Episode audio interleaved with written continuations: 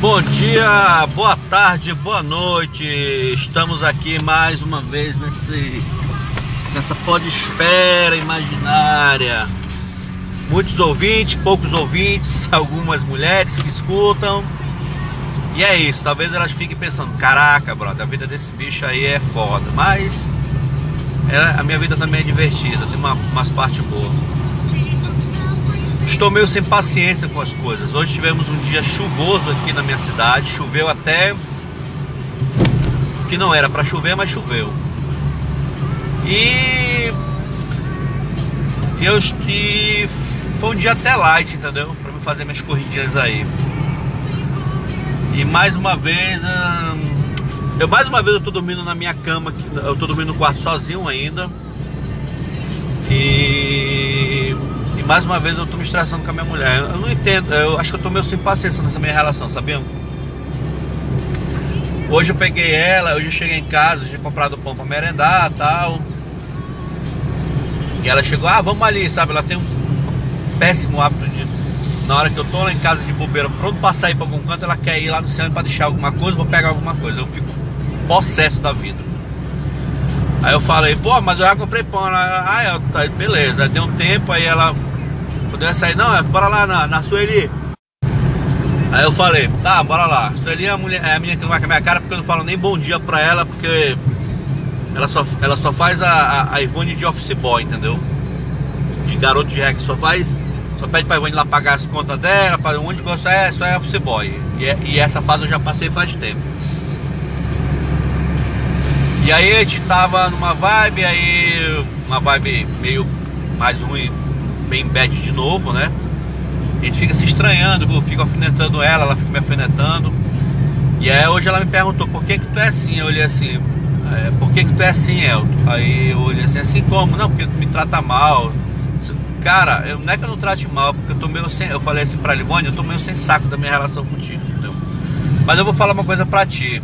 Eu já gostei de ti muito, sabe quando? Tem uma foto minha da. Tem uma foto dela que ela tá acho que uns 27 anos, eu acho, 28, 30 anos. Naquela época eu gostava muito dela, muito mesmo. E aí o, a gente foi brigando muito durante o tempo. Aí eu falei pra ela, olha, eu já gostei de ti, hoje eu tô meio, meio sem saco de estar tá contigo. Ela, aí disse, ah, é porque eu já te traí, né? Eu já te botei chifre. Não, cara, não é por isso, já passou, já ficou já ficou as coisas para trás. Ah, faz o seguinte, um, tem uma coisa boa para resolver. Me largue para viver com o Rosilene. Eu olhei assim, cara, como se fosse fácil aí. Eu já fiz a minha escolha, a minha escolha, meu amor. Eu tô aqui contigo, entendeu? Talvez eu tenha, eu tenha é, jogado a minha chance de ser feliz. Só que a minha felicidade, é, é, jogado a minha chance de ser feliz com uma pessoa de verdade, entendeu?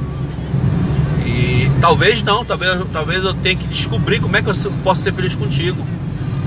Isso eu não estou falando pra ela, não, falando pra ti, mas o que eu falei sim, que eu tinha largado a minha chance de ser feliz com, com, com a Rosilene e eu não vou mais, e não volta mais atrás. Eu não vou pegar, te largar e correr atrás da, da menina e dizer assim, pô, Rosilene, volta pra mim, eu larguei a Ivone.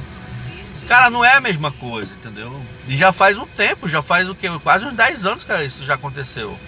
Caraca, a mulher ainda não superou isso não. Entendeu? Eu, eu tive que esperar, apesar de eu falar, de falar com ela esporadicamente, mas assim, o meu coração já, já se acostumou com a. com a. com a. com a ideia que eu não vou mais voltar, que, que o rio não vai voltar ao meu favor. Eu tenho uma amiga, uma. Eu não sei se é amiga, não sei se é amante, eu não sei, é ex-amante, não sei o que, que ela é a gente é alguma coisa nesse universo aí. Ela falou uma coisa assim, poxa, eu achando muito triste a relação de vocês, que é uma relação meio falida tal. E ela não entende por que, que às vezes eu fico com a que eu tô com ela, que eu poderia abrir mão e ser feliz, até com essa minha amiga eu poderia ser feliz, entendeu? Porque na verdade tem, tem horas que a gente se deu muito certo, muito junto, muito. Deu certo em algum momento da vida, mas infelizmente não, não dá mais, não deu mais porque ela gosta de um outro vagabundo lá e jamais ela vai pegar e, e, e, e dizer, não, eu gosto de ti. Mentira, cara. Mentira. Ela não gosta de mim, ela gosta de um otário aí. Então aí eu pergunto por que. Por que, que eu ainda fico, sabe, é, me martirizando, me, é, me torturando por isso aí, sabe? Me torturando por uma, por uma felicidade que eu deixei escapar, me torturando pelo, pelo relacionamento que eu tenho que eu brigo mais do que a, gente se dá bem, a gente fica é, um sarcasmo um pra cara do outro, entendeu? E é isso, cara. Olha, faz dois meses que eu tô dormindo no meu quarto só. Dois meses, entendeu? A gente não conversa mais sobre porra nenhuma, sobre. A gente não tem mais planos para nada. Ela tem os planos dela. Eu digo que se ela quiser fazer os planos, eu vou lá e, e fomento com dinheiro que dá para me fomentar. Arrumar casa, essas coisas. Mas assim, eu não tenho plano para 10 anos de casado mais. Eu não tenho. Minha, minha vida parece que eu tô vivendo um dia por vez, sabe? E isso, cara, me machuca muito, tá me deixando tão, tão amargo por dentro, tão escroto, que eu, que eu comecei a beber demais do que eu tava bebendo antes. Eu acho que é pra tentar não entrar em depressão.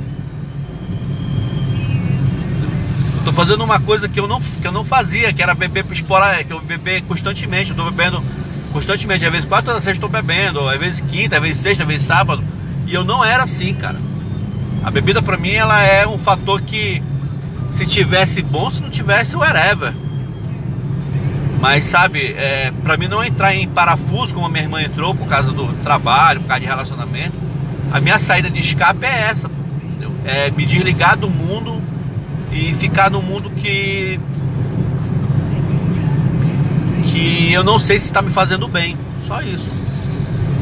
O que eu posso fazer, sei lá, é largar, é, mandar um foda-se, largar tudo e começar do zero, mas cara, eu tenho, eu tenho muitas, eu tenho prestar conta com muita gente. Meus filhos são são essas pessoas, uma dessas pessoas.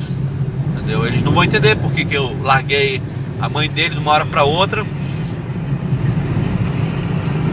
Mas aí se eu não fizer isso também, eu vou ficar me matando até uma hora que eu, eu, eu, eu Ai caramba, eu, cons eu consiga. Ai, peraí, peraí.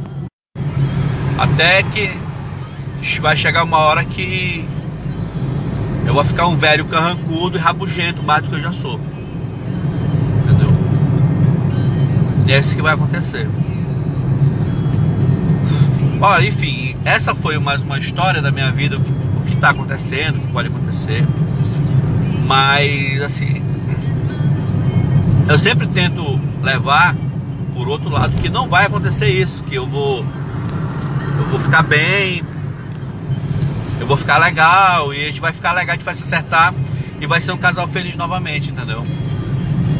E por mais que ela disse que eu humilho ela, e ela também não fica pra trás, cara. Ela me, me sacaneia tudo que é jeito, entendeu? Fala um monte de merda pra mim, fala que eu tô devendo um dinheirão pra ela até hoje. E é tão escroto isso, sabia? Eu sei lá. E ela fala para as amigas dela que eu sou um cara filha da puta. E assim, eu não gosto de falar meus problemas pra ninguém, cara. Nem, eu converso com a minha irmã, mas assim, se eu pudesse eu nem falava, entendeu?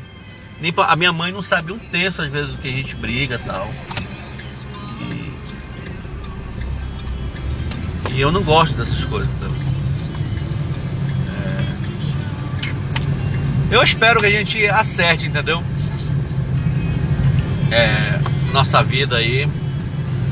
Se nesse meu período, assim, 2020 é, foi um ano punk para todo mundo, escroto para todo mundo. Entendeu? E não tá sendo diferente para mim também não. Mas se a gente acertar o futuro, quem sabe? Eu queria acertar a vida para ficar pelo menos bem com os meninos, sabe? Dar um conforto melhor para eles, dar uma estabilidade boa para eles, sabe?